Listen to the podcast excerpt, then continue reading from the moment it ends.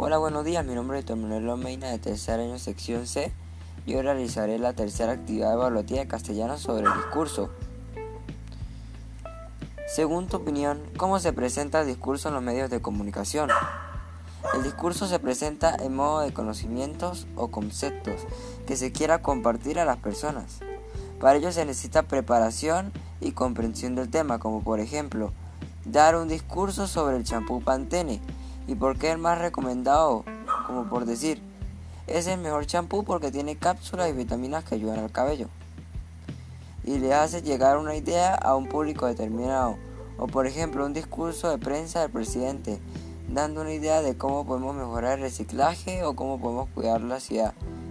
Para que el pueblo colabore dejando entender que va a tomar medidas para reciclar y no contaminar. Segunda pregunta. En forma reflexiva, ¿cómo se presenta el discurso de Nelson Mandela? Es decir, ¿qué mensaje deja?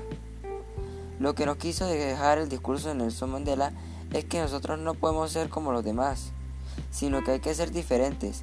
Por ejemplo, si nos declaran la guerra se les devuelve con generosidad y amistad, demostrando que somos diferentes y no cometeremos los mismos errores que los demás.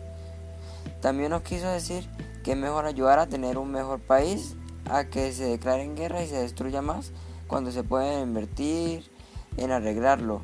En vez de invertir en armamento, invertir en escuelas, en aprendizaje, en bibliotecas y en mejorar los lugares públicos.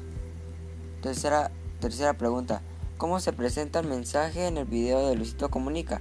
Es decir, ¿Qué te parece su manera de transmitir información?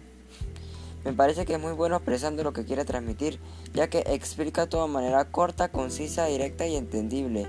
Todo lo que comunica es sencillo de comprender y es bueno expresando y recolectando información que expresa de manera muy sencilla y dirigida para cualquier tipo de público de manera informativa y didáctica, que despierta el interés de muchos individuos por su tipo de contenido.